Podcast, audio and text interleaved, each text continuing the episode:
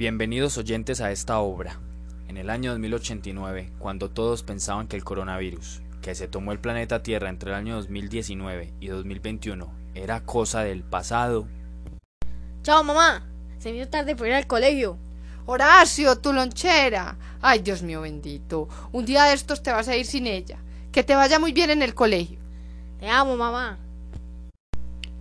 Después de irse Horacio para el colegio, su madre se quedó escuchando las noticias en su pequeño radiecito mientras empezaba a preparar el almuerzo.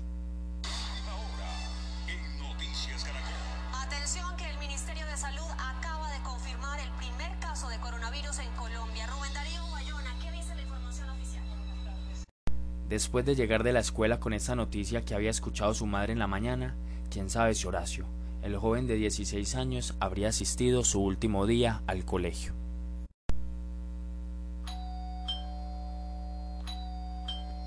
Ya voy, ya voy.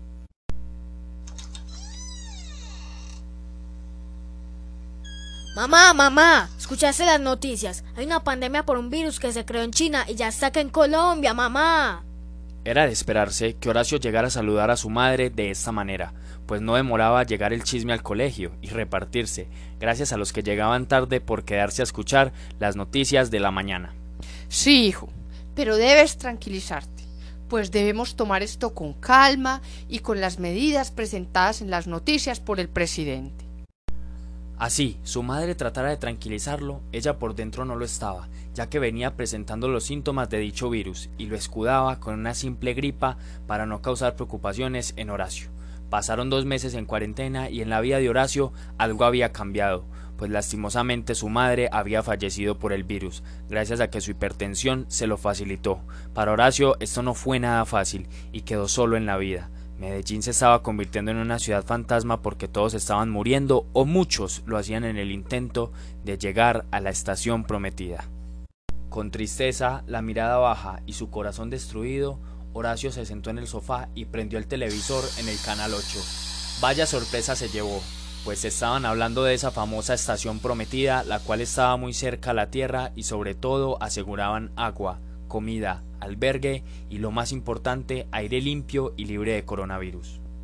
¿Y si me voy para allá? Llegaré. Podré sobrevivir sin mi madre. No estoy seguro de poder hacerlo solo, pero es la única opción que me queda. No tengo nada más. Y asimismo se encaminó en una aventura con dolor en el alma, pero fuerza en el corazón, pues no le quedaba nada más que su vida y por lo único que quería luchar era por mantenerse sano y salvo. Esta estación era libre de coronavirus, ya que en el espacio la falta de gravedad impedía cualquier tipo de síntoma y bacteria.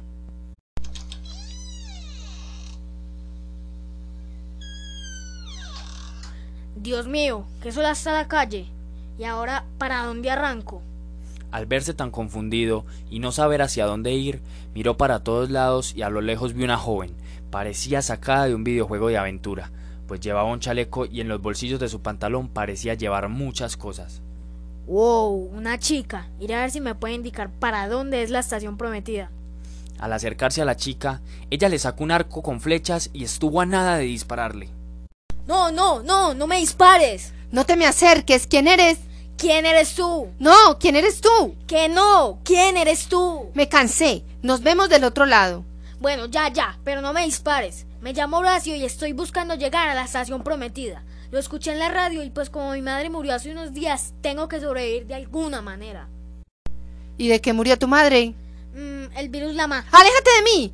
¡Aléjate o te disparo! No, no, no, espera, relájate. Ya me hice pruebas y me salieron negativas. Oye, en serio no puedes ir por la vida así de prevenida. Casi me pegas un flechazo. Perdóname, pero si no es así, no podremos sobrevivir. Al mínimo roce te contagias. Entonces, Horacio, ¿quieres llegar a la estación prometida o qué? En ese momento Horacio pensó muchas cosas. ¿Y si tal vez me quiere secuestrar porque estoy sano? ¿Y si no me va a guiar a donde realmente quiero ir sino que es una trampa? ¿Tendrá buenas intenciones conmigo? Nah, se ve buena gente. Ok, sí, ayúdame a llegar. Vale. Hay que conseguir cartón para ponernos en las partes expuestas del cuerpo por si alguien nos toca. No debes darle la mano a nadie. Y ojo, no puedes confiar en nadie. Sí, sí, ya me dejaste eso bien claro con lo que me dijiste. Excelente. Es hora. Caminaron horas y horas sin ver a nadie a su alrededor, pues el metro ya no estaba en funcionamiento y era la única manera de llegar a la estación San Javier para coger el metronave y llegar a la estación prometida, aparte de caminar. Oye, no me has dicho cómo llamarte. ¿Para qué necesitas saber mi nombre? De igual forma, solo te guío. No seguiremos siendo nada después de llegar a San Javier. No importa, al menos quiero saber cómo llamarte. Todavía nos queda camino y pues no quiero seguir andando con una simple desconocida. Ya, dale, dime tu nombre, ni que fuera a asesinarte o decirle a alguien que lo haga. Mm, bueno, está bien. Me llamo Valentina. Pero todos me dicen, o bueno, me decían Valen. Tú dime como quieras. A estas alturas ya no me importa. Después de charla y camino, la cabeza del joven Horacio solo pensaba en su compañera de aventura pues su valentía y apoyo habían hecho que éste se interesara en ella. Horacio pensó mirándola fijamente mientras caminaban. Uf, qué bella es. No, no, para. Horacio. Solo debes concentrarte en llegar a San Javier para subir a la estación prometida. Su camino hasta Santa Lucía fue muy fácil, pero arduo y cansado. ¿Hasta qué? ¡Cuidado! ¡Atrás! ¡Horacio! ¿Qué? ¿Qué pasa? Antes de que Horacio se diera vuelta para ver qué pasaba, una persona lo agarró de sus hombros por detrás, pero él sin pensarlo reaccionó con un codazo en el estómago de aquella persona, la cual cayó al suelo. Horacio desesperado dijo ¡Ah! ¡Ah! ¡Me infecté! ¡Ayuda! ¡Me infecté! ¡Me tocaron! ¡Cálmate! ¡No! ¡Me infectaron! ¡Soy hombre muerto! Horacio, cálmate. Es un inmune. ¿Pero cómo así que es un inmune? Pues sí, son personas que por habitar la calle y mantener bajo una capa de suciedad son inmunes y son tan bacterianos que el corona no los ataca. ¿Y qué quería? No sé, pero... ¡Ve, cuidado, Valen! En ese momento, Horacio reaccionó impresionantemente. Sacó el arco y le pegó un flechazo en la cabeza a un hombre extraño que había estornudado encima a Valentina con intenciones de contagiarla. Valen cayó al piso súper confundida y mareada. De repente le dijo a Horacio: Horacio, sigue tu camino. No puedo continuar a tu lado o te contagiaré. De aquí en adelante ya es fácil llegar. Solo sigue las vías del metro y llegarás a San Javier. Allí subes a la estación y pues está el metronave para ir a la estación prometida. O sea que tú... Sí, Horacio. Me quedan pocos días, o pocas horas, o hasta pocos minutos. Y eres un buen muchacho, con espíritu guerrero que merece vivir. Adelante, estaré bien. Te quiero. En ese momento, Horacio estaba indeciso por un lado, quería vivir, por el otro, estaba el sentimiento de lo que era dejar morir a la que posiblemente podría ser el amor de su vida. Pensó en su madre y fue como si ella le hablara, como si tuviera que cumplir la misión por ella. Así que decidió seguir adelante. Valen, te quiero. Debo seguir adelante, pero fue en serio un placer haber llegado hasta aquí contigo. Espero que estés bien. Quiero darte las gracias por haberme ayudado tanto. En ese momento, Valentina lo miró con sus ojos moribundos y llevó su mano al cuello. Arrancó un Cristo de plata que le colgaba en él y se lo dio a Horacio extendiendo su mano. Mira, Horacio, quédate con esto y llévalo de recuerdo. Era de mi madre que murió por el virus. Y es lo que me ha mantenido con vida y con ganas de seguir. Horacio, con dolor en el alma, lo recibió, extendió su brazo y sujetó el Cristo con cuidado, pues no podía tener contacto con Valentina, podría contagiarse. Con una lágrima cayendo por su mejilla, le dijo Te prometo que lo guardaré con mi vida y te recordaré por siempre, guerrera. Después de superar ese dolor y poder haber dejado a Valen en el camino, siguió y siguió caminando, con el espíritu de guerrero que había adquirido de ella, con ojos de águila para no dejarse contagiar en el último momento, hasta que al fin, al fin vio a lo lejos unas escalas solas, como el resto de las calles que desde su casa había caminado, las cuales tenían un letrero el cual indicaba que era la estación San Javier. ¡Wow! He llegado, no me lo creo. Mientras Horacio subía las escalas, él no veía nada que le indicara la estación prometida, pues sus expectativas eran más altas. Se imaginaba mucha gente haciendo fila con su tapabocas puesto, y ansiosa de ver una esperanza de sobrevivir. Cuando llegó, nada era como lo mostraban las noticias, pues la estación estaba llena de inmunes quienes tenían su cambucha allí, y el metronave que tanto decían era un simple metrocable común y corriente más que abandonado. Y el metronave, la gente sana, la salvación. Una vez más el gobierno jugó en contra de nosotros y esta vez ganó la partida, pues consiguió acabar con la ciudad y la gente que en ella habitaba. Decepcionado y no con muchas ganas de seguir adelante con su vida, salió de la estación desprevenido, caminando y caminando sin preocupación alguna, cuando de repente paró en una esquina del cruce en la avenida 80 con la 82. Levantó su mano y aflojó el puño para abrir la palma de la mano. Allí estaba, el Cristo de plata que su guerrera le había dejado. Cuánto desearía tenerla caminando conmigo. Cuando de repente alguien lo agarra de un brazo y lo arrastra hasta la otra calle para salvarlo de un infectado que iba a toser. Horacio no se dio ni cuenta en qué momento pasó y quién lo hizo.